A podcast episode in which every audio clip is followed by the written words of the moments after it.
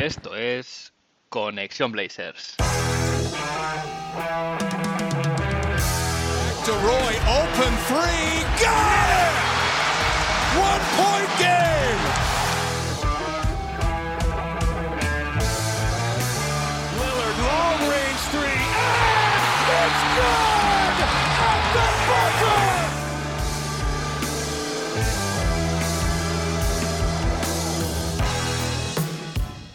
Bienvenidos al episodio 33 de Conexión Blazers. Soy Héctor Álvarez y para empezar la semana bien, toca mirar a Oregón para traerte una dosis de todo lo que necesitas saber del equipo y en menos de una hora. Un rato que se te hará corto. Esta semana de nuevo una semana dura en Rip City, semana de tres partidos, tres derrotas. Ahora mismo el equipo está con un récord de 11-16, una racha de 5 partidos seguidos perdiendo y de los últimos 9, 8 derrotas. En lo que se refiere a la clasificación, los Portland Trail Blazers están ahora mismo fuera de play-in en el puesto número 11. Si vamos eh, a las estadísticas que nos da la página de la NBA.com, podemos ver que el equipo está ahora mismo el 14 en rating ofensivo, perdiendo 9 posiciones respecto a la semana pasada. Ranking 28 en rating defensivo, ganamos 2, ya no somos el peor equipo de la liga.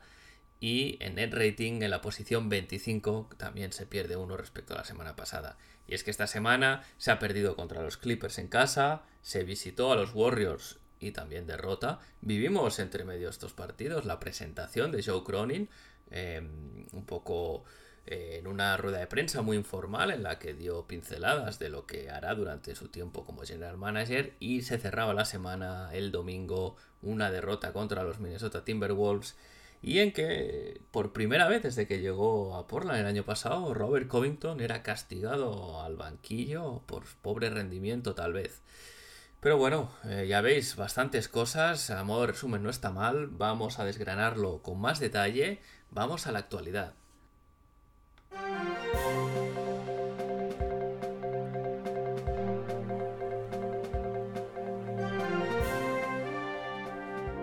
Empiezo por el parte de lesiones y es que Damian Lillard, eh, bueno, sabemos que se perdió los partidos de la semana pasada por este, esta lesión ya, ya conocida que viene arrastrando hace mucho tiempo en el abdomen y el miércoles Chris Haynes anunciaba que se había dado una inyección de cortisona eh, en la zona del abdomen un poco para, para mejorar de su lesión.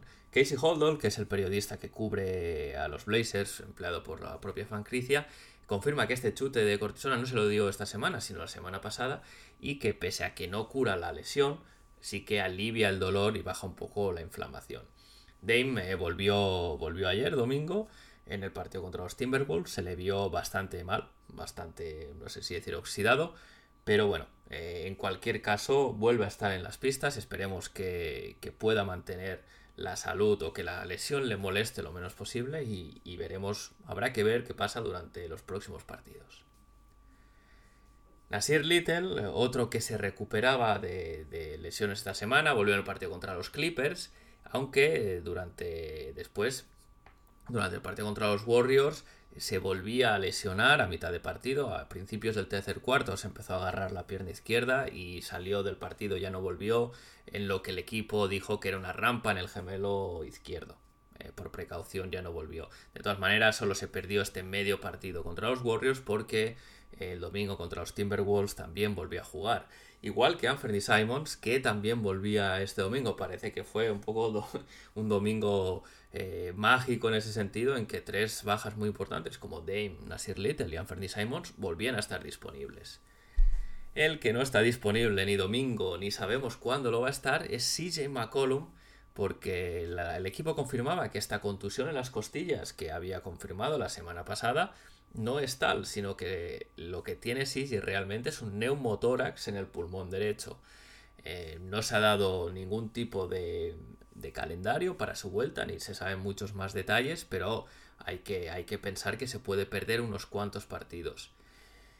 Y para cerrar este capítulo negro de lesiones, Cody Zeller, que se perdió el partido contra los Golden State Warriors el miércoles, por lo que se decía que era una contusión en el cuádriceps derecho, después de haberle hecho más pruebas, eh, se le ha detectado una pequeña rotura en la rótula derecha y no va a estar fuera durante una semana hasta ser reevaluado otra vez. Así que eh, va a haber unos pocos partidos por lo menos en que no vamos a tener pivot suplente, no al menos pivot tradicional, y habrá que ver si esta, si esta pequeña fractura cura bien o si por lo contrario se alarga un poco más.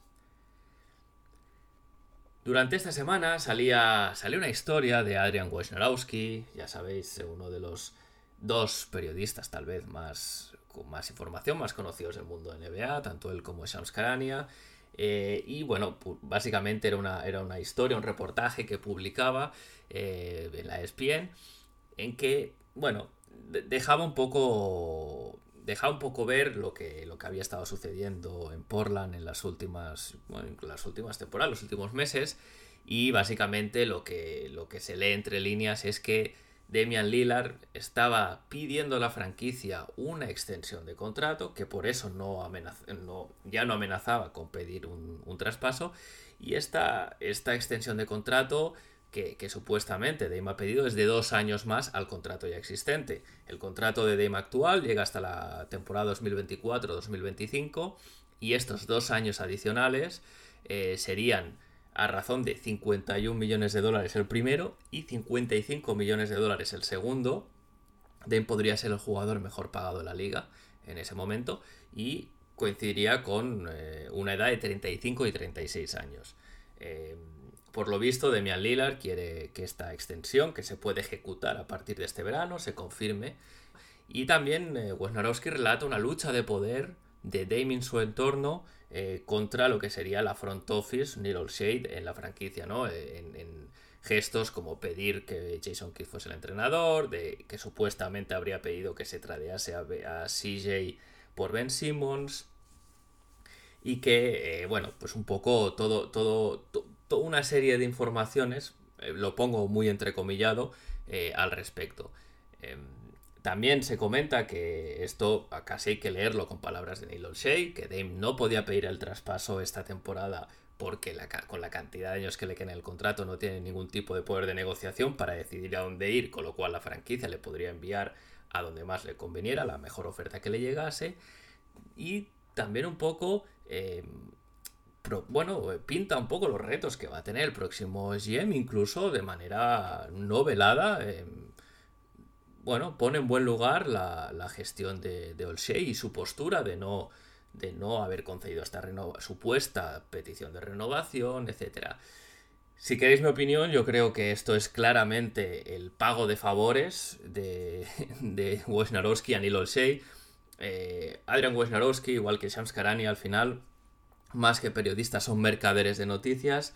Eh, ellos están muy bien conectados en la liga. En el caso de Wojnarowski, más con lo que serían directivos y en el caso de, Shams con jugadores, pero en cualquier caso ellos tienen acceso a las fuentes de primera mano, ellos pueden sacar información eh, en exclusiva muy, bueno, antes que, cualquier otro medio por esta red de contactos que tiene y al final todo esto crea una, una cadena de favores, ¿no? En que, en mi opinión, es de lo que se trata ese artículo, un poco intentar lavarle la cara a Neil Olshey, intentar demonizar o, bueno, o empeorar la reputación de Damian Lillard.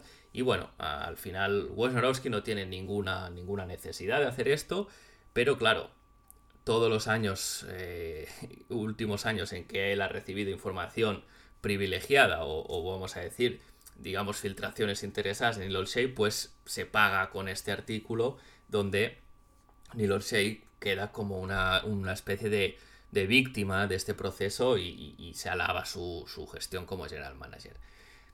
Dame reaccionaba en Twitter a esto, decía literalmente, can't say I'm surprised, no puedo decir que esté sorprendido, y además, eh, en medio de otros rumores, aprovechaba el calentamiento del miércoles en, San Francisco para, porque le preguntaron otra vez el tema de pedir traspaso y tal, volvió a pedir, volvió a decir, perdón, que no se quiere ir, y bueno, al final, quien le quiere escuchar ya lo saben, parece que lo tiene que repetir cada dos por tres, pero es lo que hay un poco toda la, movida que se formó eh, acerca de esta, de esta historia que publicaba Wesnarowski.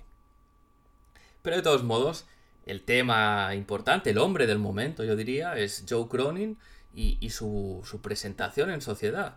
Al final, em, se decidió hacer no una conferencia, una rueda de prensa como se hizo pues con el caso de Chansey Billups, como hacía Neil Olshey eh, siempre que había algún evento de, comunicación con, con, bueno, con la prensa, los aficionados, etc.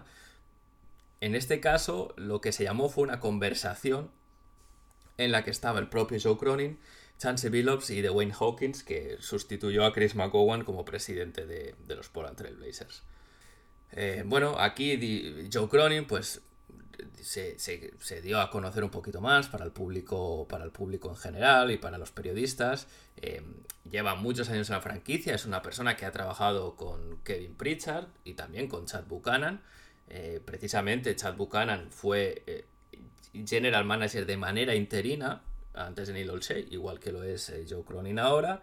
Y bueno, hemos sabido que, que básicamente él era una persona que dentro del equipo de los 6, él era un poco el que hacía el recruiting de los, de los free agents, también se, involucraba como primera línea en las negociaciones de, traspasos y de hecho Jason Quick de The Athletic publicaba que tiene, tiene opciones reales de conseguir el trabajo de forma permanente si, si durante este tiempo hasta que supuestamente o bueno hasta que se acabe el proceso de decisión sobre quién va a ser el nuevo GM, si durante este tiempo convence a, los propietarios, podría quedarse con el puesto de forma permanente. Eh, se ha sabido también que es, una persona que le gusta draftear jugadores de, perfil con potencial, ¿eh? no, jugadores tanto, pues a lo mejor de, 2, 3, 4 años en, la universidad, pues que ya sabes un producto más acabado, que ya tienen rendimiento más inmediato, sino que le gusta más jugadores del, tipo, del estilo de Anthony Simons, de Nasir Little, que tengan este potencial de, tener un techo más alto. Y también eh, se ha dicho que es una persona bastante creativa a nivel de, traspasos y que de hecho fue él el que, el que fue el ingeniero, entre comillas, del movimiento que dio con Hassan Whiteside en Portland en, el verano de 2020. Em, que básicamente fue enviar a Myers Leonard a Miami, eh, a Mo Harkless a los Clippers y recibir así a Whiteside. No es que sea un, un, bueno, un, jugador que se recuerda en Portland como, como, una gran incorporación, pero sí que es verdad que a nivel de, de, partes involucradas y de creatividad del traspaso, pues se dieron dos jugadores, uno de ellos que con un rol prácticamente residual, como era Myers Leonard, por un pivot que, bueno, en, principio, en principio sobre el papel el mejor jugador recalaba en Portland. Em, ahora Ahora a partir del 15 de diciembre se vuelve a abrir la ventana de traspasos, así que podremos ver eh, a Joe Cronin en acción si, si es que decide, decide hacer algún tipo de acción, de algún movimiento. Parece que sí, todo apunta en esa dirección, pero estas son las cosas que es más fácil decirlo que hacerlo.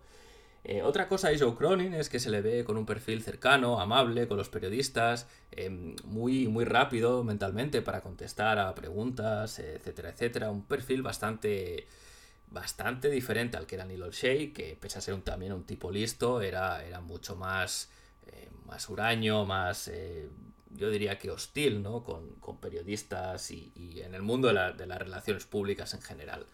También se ha visto una buena sintonía de, de Joe Cronin y Chance Billups, esto es importante, tienen que trabajar juntos para mejorar este roster, no sirve de nada que que Joe Cronin traiga un jugador que nos pueda parecer muy bueno si luego Chance Billups no es el perfil que quería, ¿no? Tendrán que ponerse de acuerdo acerca de qué necesita el equipo y quién puede suplir esas carencias. Compartía una historia, una anécdota, y es que jugaron uno contra el otro eh, en el instituto en su momento, en el campeonato estatal, sus equipos se enfrentaron, así que su relación ya viene de lejos y se conocen desde, desde hace mucho. Han salido, igual que esta pequeña anécdota de Chance Billups, han salido muchas historias eh, durante estos días, a través de Siso Quick, por ejemplo, de, otros empleados de la franquicia también, o de Ben Folk, una que me parece interesante. No sé si no conocéis a Ben Folk, es el, el fundador de cleaningtheglass.com, una página web de estadística avanzada, pero él fue previamente manager de todo lo que sería Analytics en, los Portland Trail Blazers y después también fue vicepresidente de la estrategia baloncestística de los Philadelphia 76ers. Él hacía un hilo en Twitter donde explicaba un poco el perfil, qué clase de persona es eh, Joe Cronin eh, para trabajar con él. Y bueno, básicamente se le pinta, se le describe como, como alguien muy buen motivador, muy apasionado con lo que hace, muy creativo, que ayuda a la gente a su alrededor. Un poco tiene, digamos, sobre el papel una cultura de, trabajo, una manera de hacer las cosas muy diferente a la de Neil Olshey, que no lo olvidemos, al final fue esta manera de hacer, este, este bueno, pues esta cultura de, de, excesiva presión, de faltas de respeto, de bullying, de acoso, etcétera, etcétera, en el trabajo, la que hizo que Neil se fuese fuera, ¿no? Con lo cual, tener a alguien de un perfil diferente a eso es positivo. Joe Cronin ya ha dicho que, que es consciente de que hay que cambiar el roster, que hay cosas que no funcionan y que no tiene miedo a arriesgar. Eh, al final, la única manera de cambiar el roster es con traspasos, nombres que están sonando ahora o ya desde hace mucho, ya lo sabemos todos, Ben Simmons, eh, Jeremy Grant, etc. Y bueno, también ha dicho algo que a mí me parece bastante importante y es que dure lo que dure su tiempo como general manager, su prioridad es cambiar la cultura de la franquicia, que es precisamente el problema que salió a la luz eh, recientemente, el problema que dio con Il Olshey de patitas en la calle, y esperemos que, pueda, ¿no? Que, que, pueda, digamos, inculcar estas, estas actitudes que, se, que ah, por lo que sabemos hasta ahora, él predica con el ejemplo, es decir, le, será más fácil hacerlo, y veremos si es efectivamente decide ser valiente y apretar el, botón nuclear del traspaso, porque eso querría decir que a lo mejor hemos visto el último partido de CJ McCollum con, con la camiseta de los Blazers. CJ es el, el asset, por así decirlo, el, jugador más traspasable que tiene este equipo, el que puede traer de vuelta a un jugador de más o jugadores de más calidad y con esta lesión en el, en el pulmón no sabemos muy bien cuándo, volverá. De hecho, Jason Quick publicaba que el propio CJ le había enviado un mensaje que sonaba bastante a despedida, con lo cual es, muy probable eh, que, esto sea así, que realmente se esté ya muy avanzados traspasos por, por CJ McCollum, pero bueno, habrá que ver a partir del día 15, que es que es miércoles, hoy, hoy estoy grabando en día 13, que es lunes, pues a partir del miércoles se abre la ventana de traspasos y ahí veremos qué movimientos puede haber. Y tras este repaso de las cosas que han pasado, que no han sido pocas, vamos a hablar de baloncesto, vamos a las crónicas de la semana.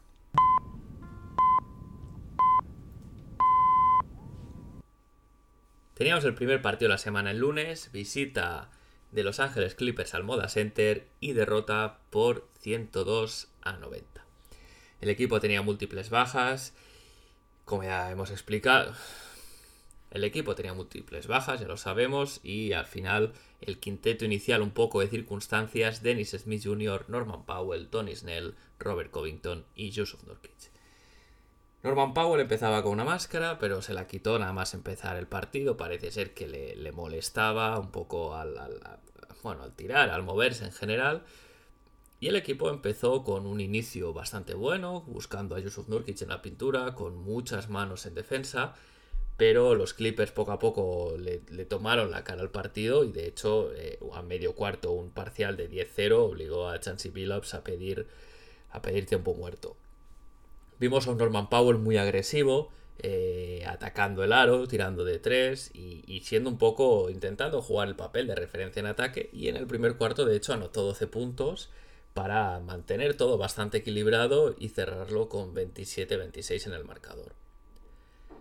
En el segundo cuarto, la principal sorpresa fue que Sise Yelevi debutaba eh, jugando minutos que no son de la basura pero bueno, al final las bajas son los que son, no hay, no hay base suplente eh, de Dennis Smith Jr., porque Dennis Smith Jr. ya es el tercer base de la rotación, así que CJ Levy asumió ese rol, eh, pero no aprovechó la oportunidad, se le vio después de hecho muy frustrado, eh, un par de pérdidas al, poco de salir, bueno, en general unos pocos minutos en pista bastante intrascendentes a nivel de aportación al equipo. Pudimos ver a Yusuf Nurkic finalizando muy fuerte en la pintura, aguantando el contacto, sacando dos más unos. Al final no, hay que olvidar que le defendían tanto Ivica Subac, que es también es una mole como es Nurkic, y Isaiah Hartenstein, que es un jugador muy intenso, pero Nurkic la verdad es que dio la cara y finalizó bastante bien, algo que normalmente suele ver ser bastante frustrante, ¿no? El más mínimo contacto le, pues le molesta de cara a atacar el aro. Norm siguió a lo suyo, Powell muy agresivo atacando, atacando el aro y siempre que podía. Y así llegamos al descanso, uno arriba, partido muy igualado con 48-49. Durante, durante el después del descanso, el guion fue bastante parecido. Pudimos ver a Nurkic dominar, a Subas y a Hartenstein. Eh, ben McLemore fue la nota negativa al tercer cuarto, se tuvo que retirar por un problema en la cadera. Y, al final lo que sí que vimos eh, por parte de los Clippers fue mover bien el balón para encontrar al hombre abierto. Ya lo sabemos que eso lo hacen bien. Y este hombre abierto en muchas ocasiones era Boston Jr., el rookie de los Clippers, que hizo bastante daño y anotó bastantes triples durante el partido. Eh, fue él, de hecho, el que, el que bueno, durante minutos que, que, los Clippers tuvieron un poco una pájara a otros jugadores, les mantuvo en el partido y consiguieron acabar el tercer cuarto tres arriba. En el último cuarto pudimos ver ganas en defensa. La verdad es que no, esto no fue exclusivo el último cuarto. El equipo defendió con una intensidad que no había existido en partidos anteriores. La semana, la otra semana, recordad que se perdieron partidos sin defensa, pero sobre todo sin ganas de defender. En este caso no fue así, pero sí que hubo muchísimas pérdidas en ataque. Eh, bueno, algunas fruto del cansancio o poco acierto. Y, de hecho hubo unos minutos en el último cuarto donde a ambos equipos les costó, les costó anotar. Llegamos igualados al clutch, pero en, en estos minutos de clutch, por un lado los Clippers tenían más talento en pista que los Blazers, es una realidad, y además en algunos jugadores pesó bastante el cansancio, así que fue, fueron unos últimos minutos bastante pobres, los Clippers cerraron con un parcial de 12-2 y se llevaron la victoria por este 102 a 90. A modo de conclusiones del partido, se puede decir que lo más positivo, pese a la derrota, es que el equipo recuperó intensidad y, ganas de competir, al menos de cara a nosotros, a los espectadores. Em, no hay que olvidar que Chansey Billups había criticado eh, tras el partido contra Boston eh, la anterior semana en rueda de prensa esta falta de orgullo que había dicho él que nunca había visto. Eh, parece ser que su mensaje ha calado un poco y los jugadores recuperan la intensidad y las ganas de competir pero eh, anota, a modo nota negativa demasiadas pérdidas. Dennis Smith Jr. fue el paradigma de ello, siete pérdidas, eh, bueno, un poco por, a veces por tomar malas decisiones, otras por, por cansancio, etc. Y es que este cansancio hizo Mella, Norman Powell, casi 40 minutos, Dennis Smith Jr. casi 40 minutos, Joseph Nurkic también muchos minutos, y, a pesar de, de, toda esta minutada, la verdad es que Nurk fue como una pisonadora en ataque, anotó 31 puntos, muy cerca de su, de su máximo eh, en su carrera y dominó la pintura no a placer, pero sí que dominó a, a Zubac y a Hartenstein, a los que durante muchas fases del partido, no tanto al final donde a Nurk ya se le vio más lento y más, más cansado, les, les dominó casi a placer. Norman Powell también tiró del carro, él, él y Nurkic eran los que tenían que hacerlo con, con Dame CJ fuera acabó con 29 puntos y, la sensación de que siempre buscaba el aro cuando tenía el balón en las manos. Y esto es algo que no se puede decir de Larry Nance Jr., que aporta muchas cosas al equipo, aporta defensa, aporta rebote, aporta playmaking, pero en ocasiones eh, habría que pedirle que mirase un poquito más el aro, que fuese más agresivo, sobre todo cuando no están Dame y CJ que son los principales generadores. ¿no? Vimos a Nance siempre buscando el pase primero, a veces pasando balones que él podría haberse jugado algún, algún, algún tiro, pero bueno, eh, eh, Larry Nance es así, mientras no tenga una dirección de Chansey en el sentido contrario, va a ser un jugador que en general busque primero el pase, pese a que puede incluso a veces tener ventaja.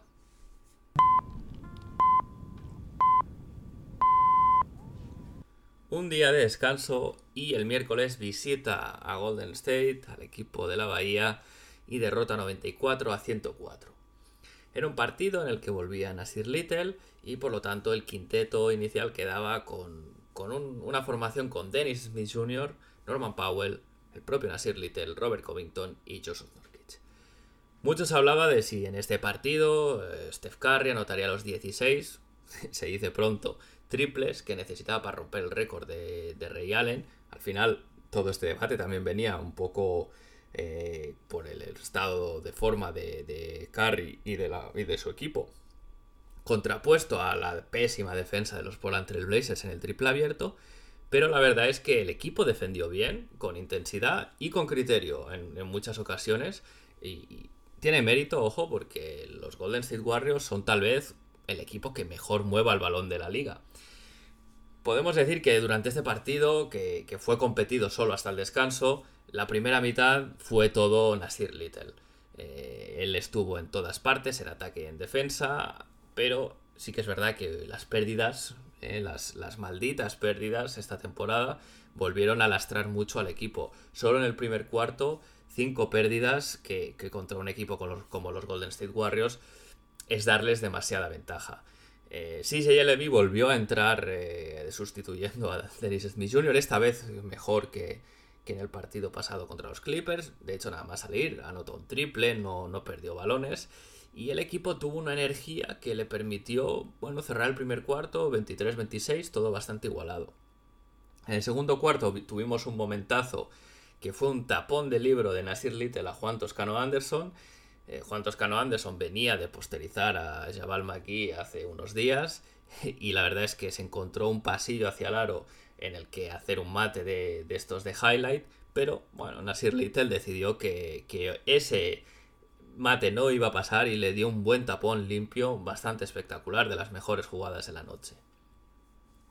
Eh, y, no solo ese tapón, ¿no? Fue Nasir, como he dicho antes, fue, fue lo mejor de, esta primera mitad, también de este cuarto. Estaba en todos los sitios, acabó con 18 puntos y 6 rebotes eh, al descanso. Y es que como él tiró del carro porque Norman Powell estuvo muy muy fallón en la pintura. El Norman Powell atacó el aro siempre que pudo, como, como venía haciendo en el partido de los Clippers, pero esta vez con bastante poco acierto. Y de hecho fue la, la defensa la que mantuvo a los Blazers en el partido para llegar al descanso muy igualados 45 a 47. A partir de ahí, en el, a partir del descanso, empieza el tercer cuarto. Nasir Little al poco sale del partido, lo que os comentaba al principio, se agarraba la pierna izquierda y, ya no volvió a jugar. Y bueno, pues eh, se fue el mejor jugador que teníamos hasta el momento. Y bueno, eh, el equipo siguió perdiendo balones. Vimos la peor versión de Robert Covington, eh, que ya es difícil, no, no, la metía ni, vamos, ni en la piscina. El aro se le hizo pequeño y además fue de los jugadores más perdidos en defensa, como viene siendo costumbre extrañamente esta temporada. Algo así como un expediente X, lo de Covington.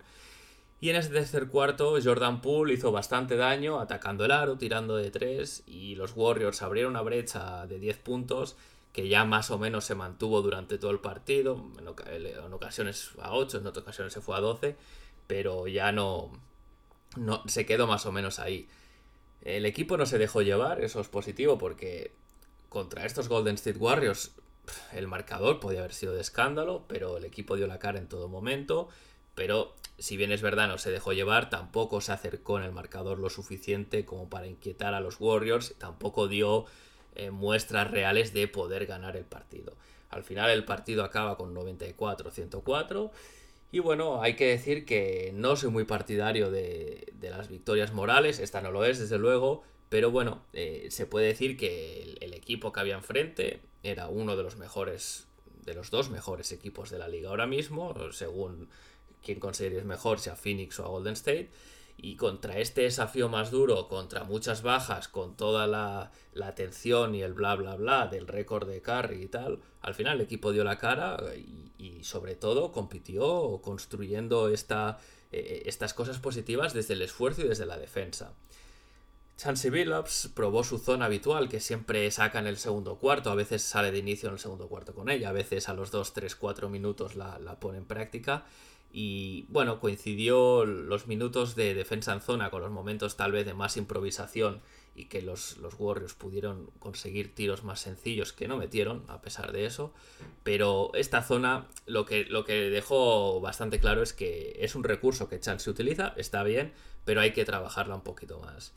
De nuevo, Larry Nance, muy timorato para mirar el aro. Este era un partido que, que le exigía más agresividad porque los Golden State Warriors eh, no le ponían un hombre a defenderle que le pudiese inquietar en el poste. Pero bueno, al final eh, Nance es, quien es y esto ya lo sabemos. Vimos a Tony Snell fallar triples abiertos. Si no mete triples abiertos, uno se puede preguntar qué aporta Tony Snell a este equipo. Y es que la respuesta ya os la puedo dar yo. No aporta nada. Eh, jugó 14 minutos y acabó con 0 puntos, 0 rebotes, 0 asistencias, 0 robos, 0 tapones. Otra línea de estas, eh, otro meme de Tony Snell con una línea de todo ceros en el box score. Y, bueno, pues eh, parece ser que, que, no. Lo que os decía, ¿no? Si no mete estos triples abiertos, que el año pasado los metí con muy buenos porcentajes, uno no sabe muy bien qué puede, qué puede hacer Tony Snell por este equipo. Y, el, caso contrario es el de Ben McLemore. Ben McLemore, todos sabemos lo que aporta, aporta anotación, anotó 12 puntos en 25 minutos, tirando los tiros que tenía que tirar, aportando un poco de energía desde el banquillo. Y otro que aportó energía, pese a que el partido no le era demasiado propicio, fue Yusuf Nurkic. Eh, los Golden State Warriors juegan mucho small ball, con lo cual Yusuf Nurkic no, no es el perfil de pivot ideal para, jugar en este, en este small ball continuo, pero a pesar de todo acabó con un partido muy, muy respetable de 12 puntos, 12 rebotes y 6 asistencias. Eh, la otra cara de la moneda, Norman Powell. Tiró del carro, atacó el aro, fue, fue incisivo, pero estuvo muy muy fallón y pese a que anotó 26 puntos, lo hizo con un 38% en tiros de campo.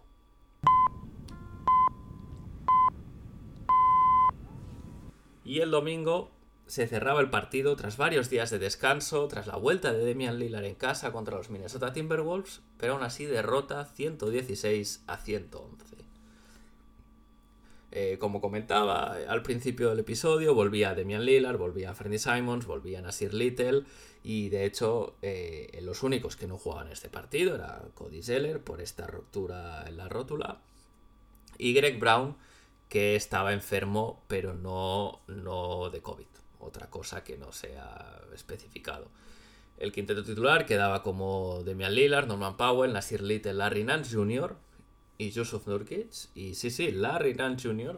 a titular por primera vez esta temporada. Rocco castigado al banquillo. Y hay que decirlo, yo creo que más por deméritos suyos que por méritos de Larry Nance, que pese a que aporta de una manera regular, tampoco ha hecho nada extraordinario, pero por el contrario, Robert Covington sí que está irreconocible. Y, bueno, pues en este partido, eh, Chance decidió que empezase desde el banco. Minnesota venía de una racha de cinco partidos perdidos seguidos, tirando muy mal desde el triple, así que todo hacía. Eh, bueno, todo apuntaba que podía ser un buen, un buen rival para que los Blazers pudiesen, eh, bueno, pues dar un puñetazo encima de la mesa y cambiar la racha actual. Y el partido no empezó mal, el ataque se vio dinámico, se movía el balón, a pesar de todo, de nuevo las pérdidas, muchísimas pérdidas durante el, primer cuarto, siete solo en el primer cuarto, y es que llega un momento que tras un, un parcial en el que el marcador está 14-8, Chance Billups, como casi todos los primeros cuartos eh, de esta temporada, tiene que pedir un tiempo muerto, hay que ajustar cosas, y sí que a partir de ahí se ve una reacción, sobre todo gracias a la energía de Anthony Simons y Nasir Little. Y bueno, se recupera un poco de distancia, pero Minnesota cierra el primer cuarto con un parcial de 10 a 0 que pone el marcador en 33-26. En el segundo cuarto, Chansey Billups probó de nuevo la zona y hoy en este partido sí que se vio a Robert Covington mucho más concentrado en defensa, estuvo muy disruptivo como solía ser él, con manos muy rápidas, muy bien en las ayudas y de hecho acabaría el partido con 5 robos y 4 tapones, no anotó gran cosa, pero al menos en el apartado defensivo sí que, sí que rindió. Eh, pudimos ver ataques en transición bien ejecutados por parte del equipo y esta chispa del, del banquillo que no que la primer cuarto habían sido Anthony Simon sin Asir Little Ben McLemore se sumó a la fiesta con tres triples en el segundo cuarto y bueno, para un poco para mantener el partido eh, igualado. Algo que pudimos ver fueron problemas de faltas de Larry Nance Jr. y Joseph Nurkic que permitieron muchos rebotes ofensivos, sobre todo a Carl Anthony Towns y bueno, pues eh, de esta manera los Timberwolves se mantuvieron en el partido y el, y el marcador al descanso era de igualada, totalmente igualado, 56 cada uno. Empieza el tercer cuarto, el equipo sale un poco dormido, todavía con la cabeza en el vestuario, parcial de 12-0 de Minnesota, pérdidas, tiros libres fallados, se fallaron muchos tiros libres en este partido. Y bueno, eh, con más de 7 minutos por jugar, cuarta falta de Joseph Nurkic, cuarta falta de Larry Nance y minutos para Trendon Watford. Al final si no tienes muchos hombres grandes, los que tienes en pista se cargan de faltas y Cody Seller no está disponible, pues el siguiente en la lista, el rookie, que tampoco había jugado ningún minuto que no fuese basura hasta el día de hoy, debuta y la verdad, debuta muy bien, con mucha energía, con mucha inteligencia en pista y en 7 minutos es capaz de anotar dos puntos, capturar tres rebotes, dar una asistencia, un robo y un tapón. ¿Qué más se puede pedir para alguien que debuta y, lo hace de la mejor manera posible? Algunas de estas faltas que le pitaron a Yusuf Nurkic eh, fueron de risa, faltas auténticamente de risa, que, bueno, de, haber hecho el Code Challenge en algún momento, seguro que alguna no se hubiese, no se hubiese confirmado, pero al final este recurso se, guarda para los últimos cuartos. Minnesota aprovechó esta falta de tamaño para atacar bien y generar una pequeña ventaja en el marcador al final del tercer cuarto. Acabaron 4 arriba, 89-85. De nuevo empieza el, último cuarto con la energía de la segunda unidad, con Nasir Little y Anthony Simons, que con, con Simons eh, en anotación y Nasir Little estando en todos los sitios, son capaces de darle la vuelta al marcador y volver a recuperar la ventaja. Portland no tenía una ventaja en el marcador desde el primer cuarto. Eh, Nurkic, quinta falta, cinco minutos del final, otra falta de risa, otra falta que uno a veces se pregunta bien cómo la han podido pitar. De hecho, el propio Yusuf Nurkic colgaba en Twitter un vídeo eh, con repeticiones de las faltas que le habían pitado un poco a modo de, no sé si de protesta, pero sí para decir, ¿esto qué es, no? Eh, no sabemos si le costará alguna sanción, tal vez. Pero bueno, al final eh, este, estas, estos problemas de faltas le dieron una ventaja a, los Wolves que, que, la verdad la aprovecharon bien y en, el equipo llegó al clutch con todo por jugar y el equipo colapsó. Eh, pudimos ver dos triples seguidos de, Angelo Russell, pérdidas por parte de los Blazers, eh, mismatch absurdos en cambios en bloqueos que los Timberwolves aprovecharon muy bien para anotar y así cerraron el partido. Demian Lillard intentó y se tiró, bueno, se tiró hasta las zapatillas, pero estuvo muy desacertado. Y Minnesota, pues con el juego de los tiros libres y las faltas, cerró el partido bien, 116-111. A modo de conclusiones, eh, de nuevo Snell juega unos pocos minutos en los que no aporta nada y parece ser, me da la sensación que Chelsea Billups ya ha decidido que Ben McLemore la adelante en la rotación, porque Ben McLemore jugó 15 minutos y es que jugó muy bien, 5 de 6 en triples para acabar con 15 puntos. Demian Lillard volvió a jugar, sí, pero no tuvo ningún tipo de inspiración, no fue Demian Lillard, anotó 24 puntos, pero estos 24 puntos son un espejismo. 3 eh, de 14 en triples, 11 de estos puntos son de, ir a la línea de tiros libres, Dame fue 15 veces a la línea y anotó 11, y al final forzó muchos tiros, se tiró, se tiró mucho, muchos balones que a lo mejor, eh, siendo el primer partido en que volvía tras la lesión, no debería haberlo hecho, pero bueno, al final sabemos que Demian Lillard eh, juega tiros imposibles, normalmente los anota, pues tampoco le vamos a pedir que deje de ser él.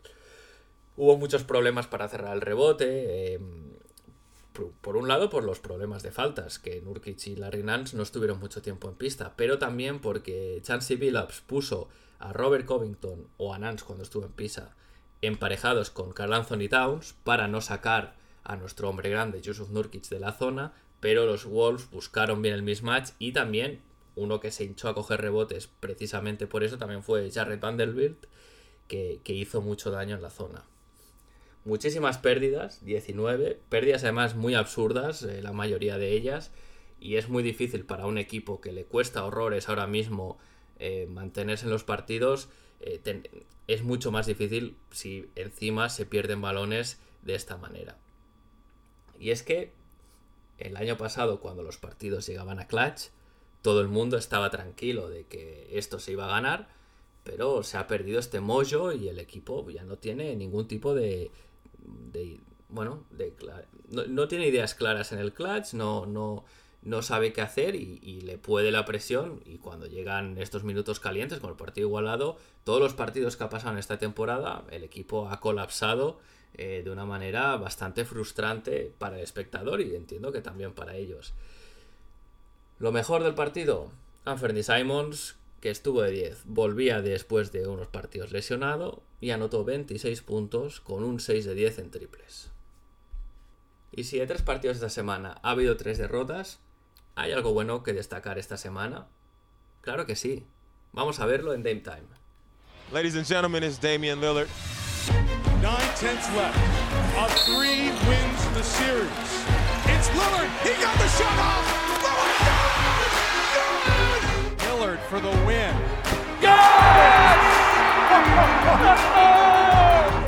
Are you kidding me? At the horn. Lillard. This is for the win. Oh, Damian Lillard! How dare you! Y es que el Dame Time de esta semana bien podría haber quedado desierto porque nadie ha tenido especialmente un- unos buenos días. Nurkic ha estado bien contra los Clippers, contra los Warriors, bastante mal, sobre todo por problemas de faltas contra Minnesota. Anthony sabemos muy bien, pero solo un partido, el último de los tres. Nasir Little se ha perdido más de partido y medio.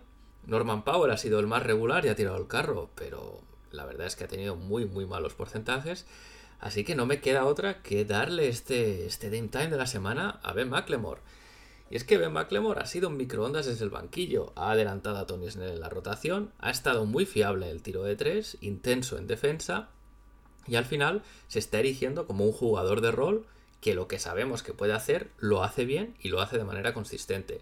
En estos tres partidos, en el que por cierto el primero de ellos eh, se pierde muchos minutos por este problema en la cadera, Ben ha jugado 16 minutos en los que ha anotado 9 puntos de media, ha capturado 1,7 rebotes, ha dado 1,3 asistencias, casi un robo por partido, un 56,3 en tiros de campo y 57% en tiros de 3 con casi 5 intentos por partido. Está muy muy bien.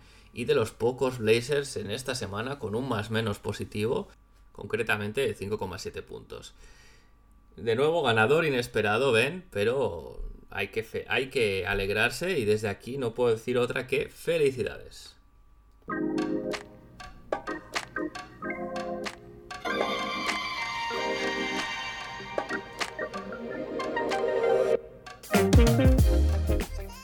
¿Y qué le espera al equipo esta semana?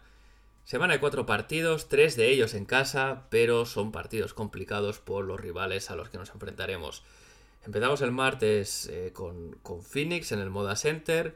Los Phoenix Suns ahora mismo primeros en el oeste, 21 victorias, 4 derrotas, 9 ganados de los últimos 10 jugados y uno de los mejores equipos de la liga sin lugar a dudas.